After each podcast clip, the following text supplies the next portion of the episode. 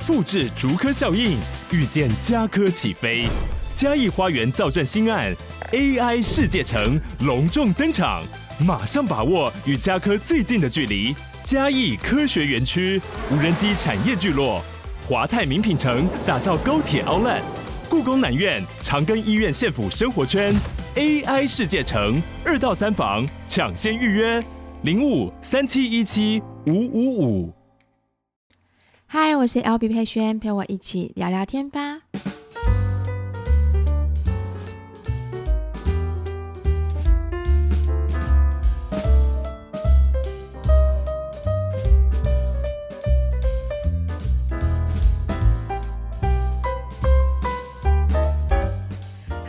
家好，欢迎回到今天一月十六号星期二的 Podcast。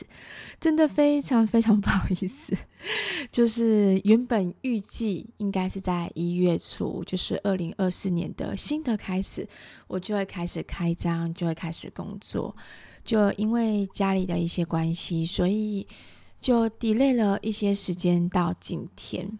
好，我想嗯，不知道大家会不会听到我的背景声，因为我们现在外面的工厂也在运作，所以我其实一直等了很久，就是想说他到底什么时候工作完，因为孩子会发出那种嗡嗡嗡嗡嗡的声音，那我不知道收音会不会收得到。那我原本是想说啊，算了，还是等就是真正安静的时候再来录好了，可是又觉得这样好像不太好，就是一直在拖，一直在拖，一直在拖。所以就想说，算了算了算了，就还是直接录好了。我相信我的麦克风应该是可以直接就是单独收到我的声音，我相信的。等等我回去，呃，自己再听过一次之后，可能就会更清楚。但如果有听到一些就是杂音或背景音的话，请大家见谅，因为那个隔壁的工厂可能会运作一段时间，但还是想要就是把握时间，在这个时间点。呃，平静自己心情之后，来上来跟大家聊聊天。最近的话呢，因为经历了总统大选，然后呢，又经历了很多很多很多事情。其实我的心情算是有一种叫做什么五味杂陈嘛，就是你有很多的心里的话在你的心里面产生，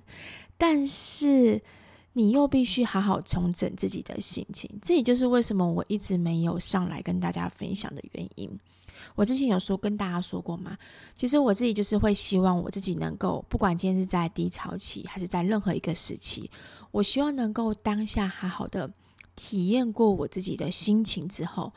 把我自己的心情经历了过这一段之后，再来跟大家分享。因为我觉得你真正当下在做经历的过程当中，如果你直接分享出来，通常。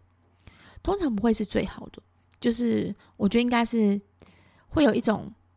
你还没有领悟到为什么会发生这些事情，为什么会发现这些事情会为什么会发生在你身上的原因。所以我觉得，嗯，我必须得要经历过一段时间，好好的沉淀自己，好好的反思自己，好好的回忆过去，然后呢，再得到我现在目前的心境平静。我觉得这样比较好。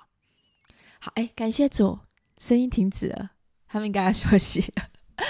好，那总统大选其实对我来说影响不大，我真的觉得政治，我这个人不是，我不是政治无感，我是属于就是，即使政治不管今天哪一个人当选还是什么什么，我们都还是得要好好过生活，这是我从以前到现在的的感受。那国家大事这种大事，我觉得应该就是。交给比我们更厉害的人，他们去主持。但重点是我们这些小人物们，嗯、能够好好的维持好自己的生活，因为我们没有大那么大的能耐可以去改变世界大事。虽然说我们台湾真的是很棒的一点，就是我之前有分享过，我觉得很棒的点是我们可以用透过我们自己的民主，然后呢去投自己的一票。所以这件事情，其实我一直以来都觉得，身为台湾民族，我觉得是一件非常非常骄傲的事情。所以每一次投票的时候，我都会很珍惜自己的这一票。但无论如何，不管今天投的是谁，然后不管中间发生什么事情，其实我都希望大家可以放下仇恨。因为我最近上网看网络啊，就是不管今天看 IG、看抖音、看 Facebook，我都觉得那个仇恨值真的拉太高了。就是批判跟仇恨值。如果今天可以的话，嗯，大家应该是同时希望这个国家好，然后大家也可以一起为这个国家而努力。每个人把自己的事情做好，学习感恩这件事情，我觉得我相信台湾会更好。这是真的，而不是说每个人都一直活在仇恨值当中。我我批评你，我批判你，那你跟我选的人不对，然后所以我我就因此而讨厌你，然后或怎么样怎么样？就我看了很多都是因为，呃，像身边有某几位朋友，可能因为就是关于政治部分比较热热衷，然后导致他就是因为呃政治的关系，所以他就可能。别人的朋呃，其他的朋友、同事跟他政治不同，他就在网络上面开始批判自己的朋友，然后我就觉得，其实这样子的感觉真的是不太好。我觉得尊重每一个人的选择，然后他会有他的选择，他会有他的道理在。但我相信每一个人的出发点跟目的都是为了台湾好，我们都希望是为了台好，台湾好，所以不要因为这样子而去。牺牲掉自己的生活，牺牲掉自己的感情，很多时候真的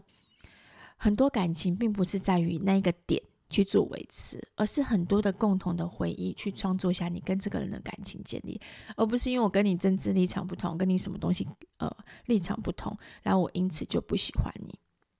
好，这是我最近的感受，所以我最近其实呃关于政治的东西，在我自己来说，我不会去特别去发表。我今天支持谁？我今天支持他的原因是什么？我不太会发表这些东西，但我会希望就是大家都可以抱着和平，然后抱着平静下来自己的心，这件事就告一段落了。总统大选过后，大家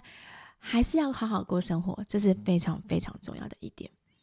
好，那再来，其实有追踪我的 IG 跟追踪我的，嗯，我的。粉丝的人就是 Facebook 的人，其实都知道我最近家里发生一件大事。这对我来说是一件人生当中我知道我一定会面对的事情，但我一直很不想去面对。可是没办法，时间它就是这样子，它会一步一步的往前走。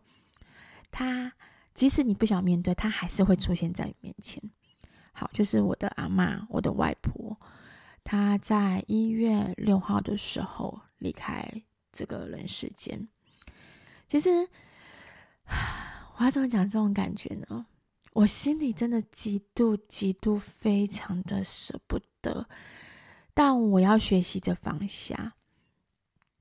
我一直、一直，我、我、我这这这一次的感受没有像我妈妈的感受这么的深刻。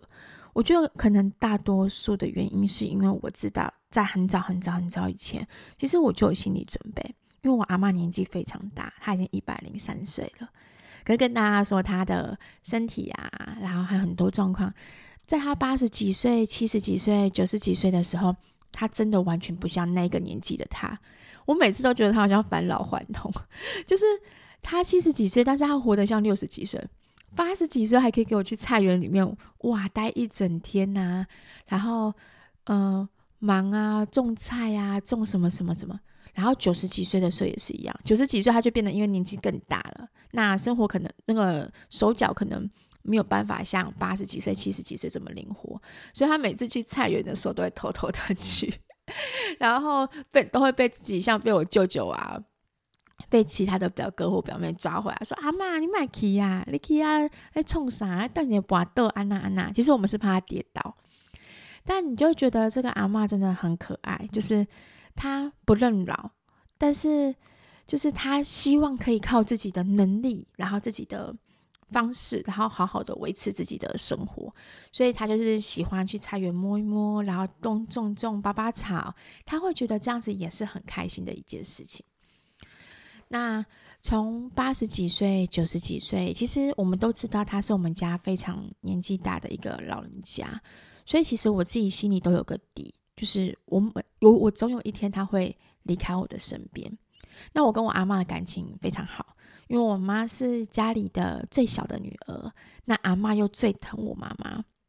我妈妈呢是在阿嬷大概四十几岁的时候生她的。很惊讶吧？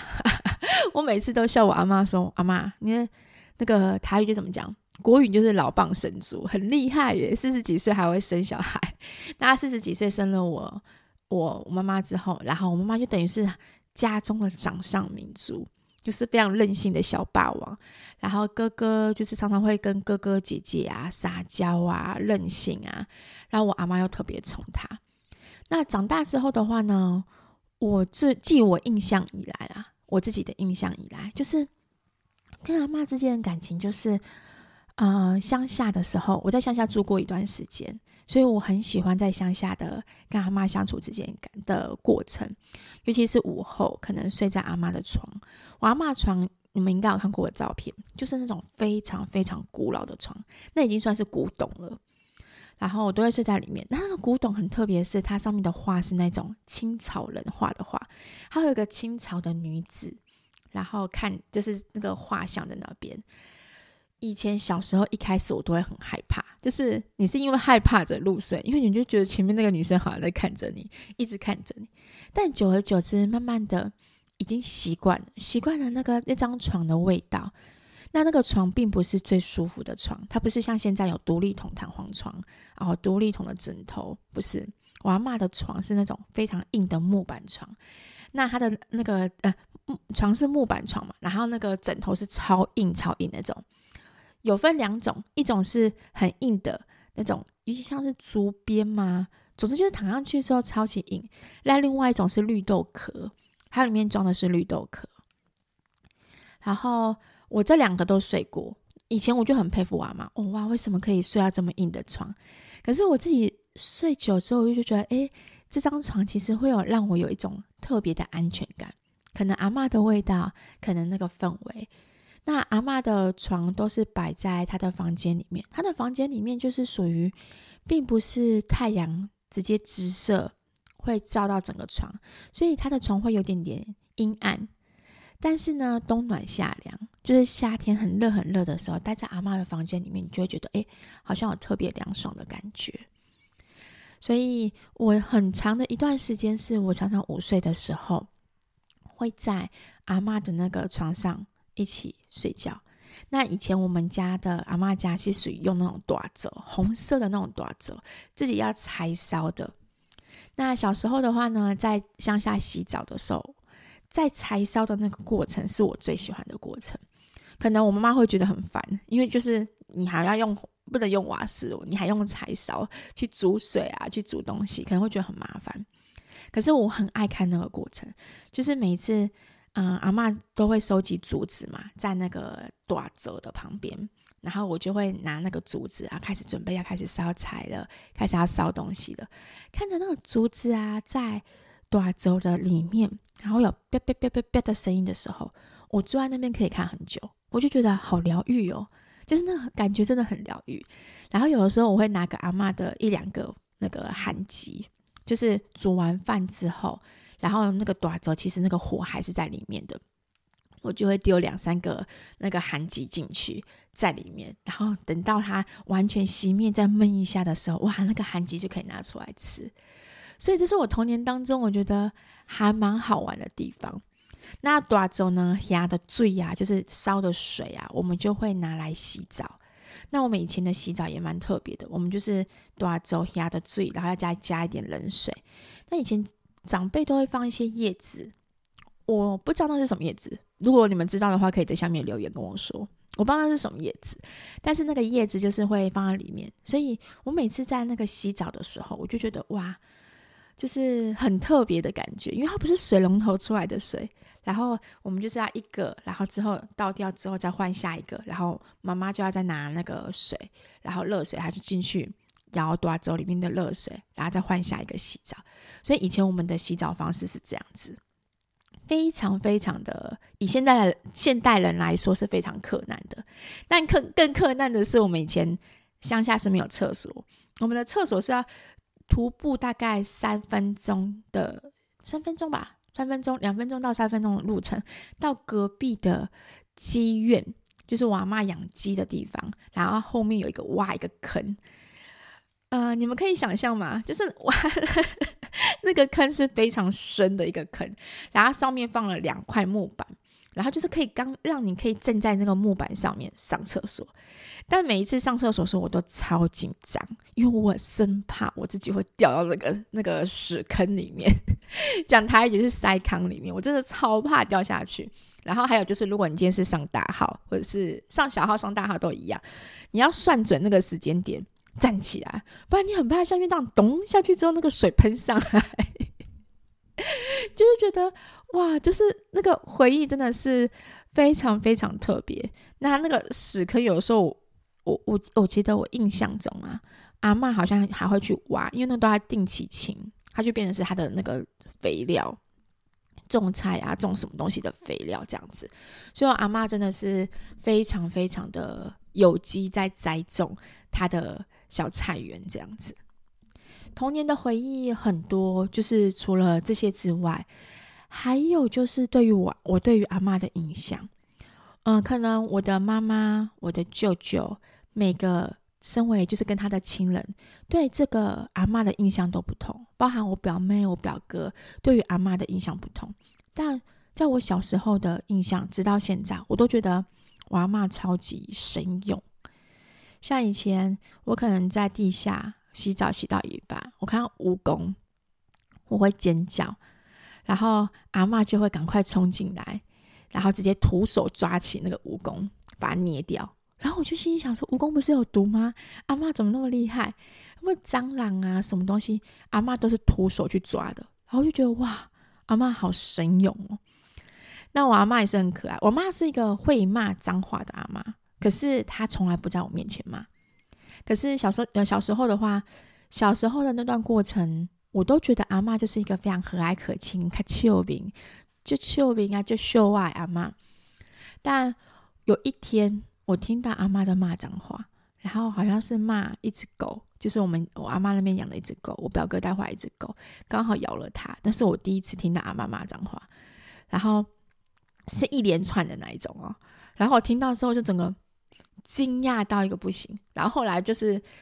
透过我其他的兄弟姐妹，就是表姐、表哥、表妹，他们才知道说，哦，其实阿嬷是会骂脏话的。然后我妈跟我说，对，阿嬷是会骂脏话，只是阿嬷比较少在她面前骂脏话，阿嬷也很少在骂。嗯、呃，我妈是说，以前小时候她曾经有骂过一次脏话，三字经的那一种。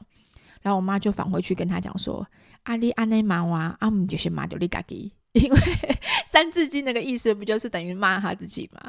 然后我就觉得，哦，他们母女的对话也是真的蛮有趣的。总之，跟阿嬷之间的回忆很多，太多了，就是多到我会觉得我真的是一个非常幸福的孩子，就是有阿嬷疼，然后呢，有这个乡下地方让我可以跑，然后跟表表哥表妹之间一起去田园里面的回忆，就是在乡下这个地方是幸福的。那会让我觉得真的觉得舍不得的原因，就是因为我。之后再也没有办法跟阿妈建立起更多的回忆，这件事情其实是让我心里会觉得有点舍不得，有点难过。以前在我在拍阿嬷的影片的时候，每一次哦拍阿嬷的影片底下都会很多留言，就是粉丝们就说：“哇，好羡慕你还可以叫你阿嬷，好羡慕你的阿嬷还可以回应你。”其实每一个留言都是提醒着我。就是要好好的珍惜阿妈，好好的记录阿妈的生活，因为阿妈有一天一定一定会不在。我们身边其实每个人都一样，就在我经历了奶奶过世、爸爸过世、公公过世、妈妈过世，现到现在阿妈过世，其实我都知道一件事情是，人都一定会离开，只是不知道在哪一个时间点会从你的人生的。这这台列车当中下车，但下车并不是不好，因为我们我当然我们知道，我们留下来的人心里真的会很痛。可是这一次的这一次的我，其实是选择带着祝福，祝福阿嬷，阿嬷恭喜你可以解脱了，阿嬷恭喜你离开那个就是让你觉得很沉重的身体。我阿嬷呢，在晚年后面的几年，就是我妈妈离开之后，她的笑容越来越少。我知道大多的原因是因为她思念我妈妈，因为她最宝贝的女儿，以前定期一个月都会回来看她的两三次，但现在变得就是好久好久联络不上。他思念女儿的心，我们做母亲的都懂。所以每一次当我回去面对阿妈的时候，嗯、呃，要开口跟阿妈说，啊、呃，他现在还在国外，他没有办法回来。其实我都觉得有那么一点点的。其实我心里会过意不去，因为他会一直问，他会说：“为什么我女儿还没有回来？他到底什么时候回来？他有没有想我这个妈妈？他还记得我这个妈妈吗？”但其实我真的很想跟他讲，他都记得。他最担心的就是你，他在天上，我相信他守护的也是你。然后，但我知道会很多人会问我说。好，原本说好不哭的，因为我不想要在 podcast 里面哭。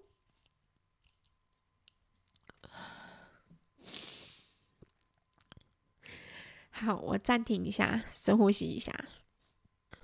但我知道会很多人说：“哎，你为什么不老实的跟阿妈讲事情？要这样瞒着她，欺骗她，然后让他这段时间这样子，就是承受这些思念的痛苦？”但因为其实我觉得。嗯、呃，我们家族非常了解我的阿妈，就是我的阿妈是一个，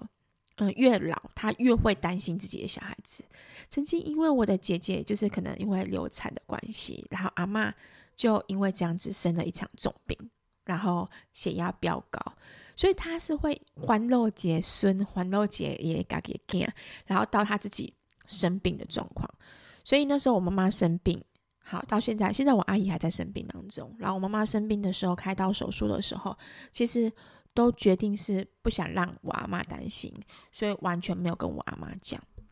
那你看，你想，你们想想看一件事情：如果在生病的当下，其实都没有跟自己妈妈讲，但突然间接到自己女儿离开的噩耗，那她一定更不可以接受。所以。后面大家就是决定，就是给他一个善意的谎言，然后跟他说他现在出去国外发展，然后在国外过得更好，然后赚很多钱。那刚好因为疫情的关系，所以他没有办法坐飞机回来，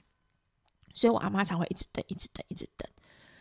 然后现在我阿妈一百零三岁离开的嘛，那其实在一百零二岁的时候，她的身体就开始慢慢的状况慢慢开始不好，她有跌倒过，跌倒手术，然后手术过后其实都还蛮 OK 的，可是她的。记忆力开始有点混乱，有的时候她要想很久才记起来我们，然后我们就会常常回去跟她聊聊天，然后只要她一旦看到我，她就会再想起我们嘛。然后其实我就觉得真的这件事情在我心中是一个很大的纠结，因为我希望阿妈看到我是开心的，就像以前以前每次跟我妈妈回去的时候，她看到我，我有拍那些影片在我个人脸书上面。她就是会跟我聊天呐、啊，搞他球啊，什么什么什么之类的。可是现在阿妈看到我是没有笑容，甚至有时候会多愁多愁善感到自己默默坐在旁边哭。所以其实这些东西在我心里面，我都是觉得非常舍不得的。那到近期最后一次，这次生病，这次生病的话是因为肠阻塞，但医生一直找不到那个肠阻塞的地方点。那在医院折腾了大概快两个礼拜，呃，两个月的时间，所以我这两个月大家都知道，我频繁的很上去医院去看他。其实我心里是有心理准备的，我知道一件事情是，或许就是这一次，或许这一次之后，我就再也看不到我的阿妈了。所以我我很把握每一次我能够摸到他，摸到那个。热热的身体，热热的他，甚至我希望他可以跟我有一些些回应。那虽然在最后的一个月当中，阿嬷其实都是处于在昏迷或者是游离当中，他其实已经开始，呃，应该是像叫譫妄吧，就是他已经开始就是不知道自己人在哪边，然后睡觉的时间也比较多。那最后他在一月六号的时候，医生一月五号的时候，医生其实都已经跟我们讲说他的状况已经非常不好了，所以我们都要有心理准备。那一月六号的时候的晚上，他就离开了。对，那一月六号他那天那天是很特别的一天。我没有分享太多那天的过程，但我觉得对我来说是没有遗憾的一天。那天呢，一月六号，大家知道我在之前的时候其实有抢到五月天演唱会，所以五月天演唱会是一月六号的晚上。那我们早上的时候，我们就要去出发去台中。可是出发去台中的时候，我不知道为什么，我就觉得我想再去看看阿妈，所以我就去看看阿妈，然后跟她说说话。我突然间觉得，我应该在这个时间点把所有的事情都跟该跟他讲清楚。所以就在加护病房里面，我就跟着阿妈讲，就是把我妈妈的事情，然后也跟她道歉，然后全部都跟她讲清楚。然后我跟阿妈讲说。哇，真正就爱你耶！你会使做我阿妈，我其实人就很好。就是把我该讲的话讲完之后，我觉得没有遗憾的。那最后阿妈在走的时候，那时候我刚好人在演唱会里面，然后呃，我弟弟啊什么他们其实传讯息跟我说，阿妈在几点几分的时候就离开了。那当然很多人说，哎，你应该在阿妈的身边啊，你怎么没有在阿妈身边？我那时候其实心里有想，我是不是应该在阿妈的身边？可是我知道这个角色，就是陪在阿妈的身边的这个角色，其实应该是我舅舅，就是他最亲的儿子，还有他其他的那些孙子们，应该是他们最需要陪在他身边走完最后人生的这一段路。那我自己经历过我妈，经历过我爸这段路，其实我知道我自己。如果再次重复在经历那个过程的时候，我觉得我会需要花很长的时间走出来，所以我用不同的方式跟他告别。当我知道的那一刻的时候，我记得五月天他唱了什么歌，那首歌我没有记歌名。总之，他那首歌的 MV 在荧幕上面的 MV 也是一个一个小孩子，然后呢，妈妈从照顾他，然后到。最后，中间陪伴他的过程，最后到他离开什么什么的，我就直接掉眼泪。我现场直接掉眼泪，可能前面后面的人都很嗨，但我一直哭。然后晨晨知道我一直哭之后，晨晨就知道说阿昼已经走了。他跟我说，因为那天我们早上去加护病房的时候，是晨晨他们都有进去看，他就跟我说：“妈妈，你看天上，他就指着天上，看到天上有颗星星。他说阿昼已经。”在那个星星上面跟阿嬷在跟阿嬷在一起了，我就觉得对，就是我想要用我的方式好好祝福，我不想要这么的悲哀。就是虽然说我现在跟你们讲话，我还是会掉眼泪，就是还是会哭，就是会哭是正常的。但是你知道那个情绪是真的很难去做转换。然后我想要好好的祝福他，因为我觉得。他可以离开他这个身体，然后他可以离开身体的那个束缚、痛苦的束缚。你要想想看，他一百零三岁了，很多时候他已经没办法像以前六十几岁、七十几岁那样的自由，那样的可以，就是每个人都是这样子嘛。如果你今天到某一天你老的时候，如果今天你都只能依靠着自己的儿子、依靠自己的小孩照顾自己，其实你心里多多少少一定会有愧疚感，甚至你会觉得自己就是会有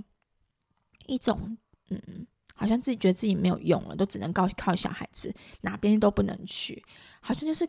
灵魂已经是框在这个身体里面，什么都不能做。所以，我对我阿妈，其实到后期的时候，其实我看着她的这样子的样子，然后从一个很爱笑、很爱可亲的阿妈，然后到后面就是变得常常哭，然后会忧郁的阿妈。其实，我希望她可以更好。所以，当她离开的时候，我是哭着，然后在心里面祷告，然后去祝福她。然后隔天、隔两天，嗯，我们隔天就回去阿妈那边的那个乡下，就是舅舅那边去帮阿妈办他的属于他的丧事那些东西。那曾经有一一点点的心里面一些话会问我自己说。那你会不会觉得遗憾？就是没有陪到阿妈走到，看着阿妈从医院这样回来，你会不会觉得遗憾？其实我心里是觉得还好，因为因为我觉得我喜欢的是在人活着的时候，阿妈活着的时候，跟阿妈之间的回忆的建立。人真的离开了，当他咽下那一口气之后，一切做的一切一切一切的事情都已经没有。都不重要了。就是那个仪式，那些仪式是其实是安安慰我们自己的人的活着的人心里，真的对他有没有帮助？其实我真的不知道。可是我更重视的是他还在的时候，我们跟他之间建立的关系、建立的回忆、建立的所有的一切一切。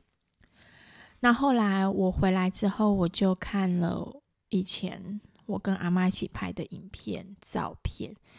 那天晚上我真的大哭，我大哭，因为我说还要祝福的啊，可是我就一直在忍耐。就是除了在演唱会大哭完之后，我回来的时候，其实我也是，就是告诉自己说没事的啊，阿妈现在更好了，阿妈跟妈妈在一起了。可是我看的那些影片的时候，我是边笑边哭，就是。笑是笑啊，阿嬷很可爱，但是哭是哭说，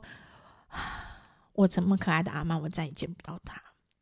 但是我很庆幸的一件事情是，我有留下好多好多的声音，可以让我以后的我去想念、去看。这就是为什么我后来在限动上面跟大家讲，我真的鼓励大家，不管今天你的你的生活你是怎么过的，但是我真的很鼓励大家可以留下纪念。因为我们现在已经活到四十岁了，其实每一天、每走、每过一天都是往人生的终点过去。不知道哪一天是我先离开，还是其他人先离开。但如果你可以多拍一些你的日常、你的生活，你会觉得你这个这个人生没有白走一遭，就是你会觉得你有很多的回忆，这些回忆真的是非常、非常、非常的珍贵。所以我自己看完那些影片之后，我就觉得，嗯。我真的是幸福的，而且我也很谢谢当初的自己，这么爱拍片，这么爱拿相机，这么爱记录一切。可能记录的过程当中，有些人会觉得很矮油。以前我妈会觉得奶油，她说：“哦，你干嘛一直拍，干嘛一直用？”然后，但是我就觉得，如果我今天不拍，我以后就是很难有这些回忆。而且，我就觉得那种幸福的时刻、开心的时刻，应该值得被记录下来才对。好，所以。我现在目前还在平静自己的心情，所以我没有马上告诉自己一定要去接触自己的工作，一定要马上就是像之前之前，呃，我妈妈过世的时候，我是逼着自己一定要赶快接触工作，那导致那时候我其实有点人格分裂，就是半夜都在哭，然后白天又要，嗯、扬起我的微笑，然后开始拍片这样子。但我这一次的话，就是选择慢慢来。我要跟我的这样的情绪好好的相处，好好的面对他。想他的时候我就哭，然后该祝福的时候我要好好祝福。其实我已经放下非常非常多，就是我没有在执着那一块是哦，为什么他离开我，我有多痛？我没有在放，我没有在执着这一块。我只是觉得。不管我今天我妈妈还是我爸爸还是我阿妈，其实他们都离开身体的苦痛、身体的病痛。尤其像我妈妈后期的那个承受的痛，其实认真说，我们不是当事人，我们真的不知道她那个痛是有多辛苦。他那个痛是痛到他自己跟我说，他不想活了，我真的好想快点走。好几次他都这样跟我讲，所以我知道那种痛是辛苦的。而现在的他们都好了。就是真的见面了，然后他们在另外一个世界过得很好，灵魂离开了这个让他们折磨他们的身体，所以他们是真正的自由了。所以我觉得这件事情是让我觉得开心的，让我觉得开心，让我觉得就是，嗯，我值得为你们为你们祝福，为你们骄傲，然后为你们觉得感到开心的事情。虽然心里面会有点点伤痛，但是我觉得没关系。只要你们好就 OK，好，所以我自己这段时间就是慢慢的过，那也请大家见谅，就是可能更新的部部分没有办法更新这么快。那我阿妈的告别式也拉的比较长，是在他们有选日子，他们的宗教有选日子，所以是在二月一号的时，二月二号的时间。那中间就有开始许多的仪式，这个仪式啊蛮有趣的，就是很多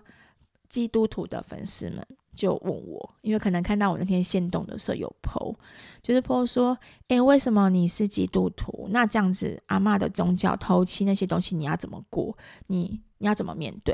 这样是不是对主、对上帝不尊重、不尊敬？那我必须老实说，因为我跟我都有回他们，其实就是我尊重每一个宗教，我是一个，我虽然是基督徒，可是我尊重每一个宗教，我不会强迫别人一定要成为我的宗教，因为我就相信每一个宗教都有他的信仰的中心思想在。对，我不需要去戳破或者去攻击别人的信仰、别人的宗教。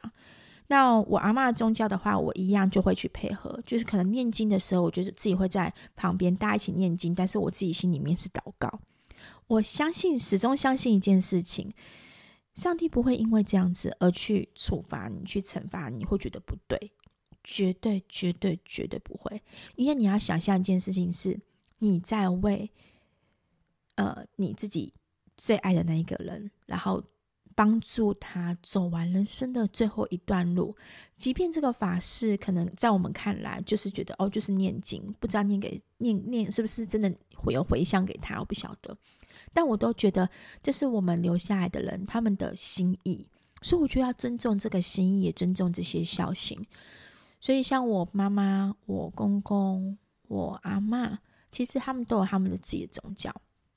那在举行这些仪式的时候，我都是顺应着他们的宗教过去。然后该祷告的时候，我自己心里会祷告。我的祷告不是向主忏悔，我的祷告是谢谢上帝给我一个，就是。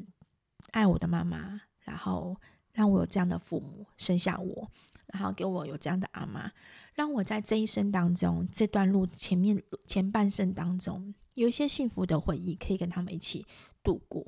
所以我觉得我祷告的是这些事情。那这个就是。我自己个人啊，当然不是代表每个个人就是一定得要像我这样做，但我觉得，我觉得我不会特别去纠结这些，越纠结其实只是会让你的心就是越狭狭窄狭小，你就会变得好多很多事情你都要纠结在一个规范里面。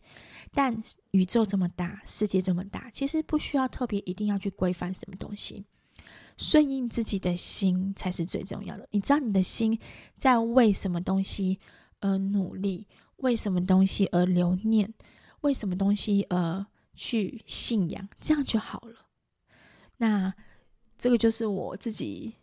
嗯，刚好最近最后很多粉丝们问我的关于这些东西。那之后告别式结束之后，一切就整个告一段落圆满。我相信我妈妈、我阿嬷、我天堂这些人。家人其实他们一定在另外一个世界，就是过更好生活。那我自己接下来还是有自己接下来该面对的挑战，该面对的路，我还是得要一步一步的往下走。所以我不知道现在目前现阶段是不是有人跟我一样，正在面临着亲人可能离世，或是亲人刚离世，或者是未来你可能已经要面对亲人离世这个过程。我都希望你们。听到这一期 podcast 之后，可以好好的面对自己的心情，然后面对自己的心理。我说真的一句话，能够好好的珍惜现在目前跟自己爱的人在一起的日子，就好好珍惜。其实生病跟意外，其实我最怕的是意外。我觉得意外的离开那种感觉才会是最痛的，因为你太多话你来不及讲了。像我妈妈是生病的关系，所以。中间很多时候，其实我们不断都在练习着告别，不断练习着未来某一天，我们两个就要彼此就要分开。所以每一次的相处，我们都很珍惜。就算今天我妈妈生病了，可能那段时间在闹脾气，但我都不会有任何怨言，我也不会去抱怨，因为我觉得我知道，或许某一天我会怀念他这样子的任性，因为我知道他再也没有人，就再也没有人可以这样对我发脾气了。所以，我觉得意外的离开对我来说，可能还是会才是最痛的。但无论如何，不管今天是疾病还是意外，我觉得大家都要好好的去珍惜每一天。那今天刚好起床的时候，我刚好看到，嗯、呃，讯暖力，我常常会呃分享，你们应该知道，有追踪我 IG 就知道，我常常会分享一些，就是看到一些文章，看到一些文字，我觉得不错的。那这个是讯暖力分享的，有一段话我觉得很棒，我们就来当做今天的结尾。上面说，我们真正应该学会的是珍惜，更珍惜此刻拥有的，更努力对爱的人好。如此，即便面对无常的逆袭，当人生的变故发生，我们也许依然会遗憾，但我们将不会后悔。这句话，这段话献给你们：人生真的无常，珍惜自己所拥有的一切。虽然说我自己对于家人的过世，永远都会有遗憾。你会遗憾的是某一刻，你好希望可以再多跟他说一些话；某一刻，你希望可以多跟他好一点。但我自始至终对于自己的家人，我都没有后悔。我没有后悔，是因为在每一个，不管今天是重要节日，爸爸节还是什么任何一个节日，或者说爸爸妈妈的生日，或者是说，嗯，阿阿嬷的一些特别的日子，或是日常的时候，我觉得我想他的时候，我就会去找他，我就留下一些纪念，留下一些东西，留下一些多留下一些我跟他的回忆。那我跟妈妈之间相处的模式也是这样子，每一天我都都是当做最后一天在过，所以即使他们离开了，我也不会有后悔，就是不会后悔当初自己做的任何的一个决定。好，这些先给你们。之后的话，我就是一个人了。我这个这个呢，是我自己那天跟三宝爸就是大哭完之后跟他讲的。我现在真的娘家这边好像真的都没有人了，就是最亲的妈妈、最亲的阿妈就离开了。之后好像真的是一个人耶，但我还是有值得需要珍惜的地方。我的小孩，我的老公。我的其他的亲人，对，所以我会告诉自己，好好的坚强，好好的继续面对每一天。希望你们也是。好，那今天的 podcast 就到这边，有点长，也不好意思让大家听到我的眼泪。我原本原本想说这一集要好好，就是跟大家聊聊天。新的一年不能用用眼泪来跟大家说话，但我还是忍不住，所以真的非常抱歉，请大家见谅。好，那我们之后的话呢，下一集 Podcast 见喽。之后的话呢，希望我都能够固定的更新，然后影片的话可能要稍等一下下，因为影片我已经有拍好，但是还得要花一些时间去剪辑这样子。那我会找个时间再去剪辑，所以大家请再稍稍稍等我这样子。好，那祝大家有美好的一天，我们下期见喽，拜拜。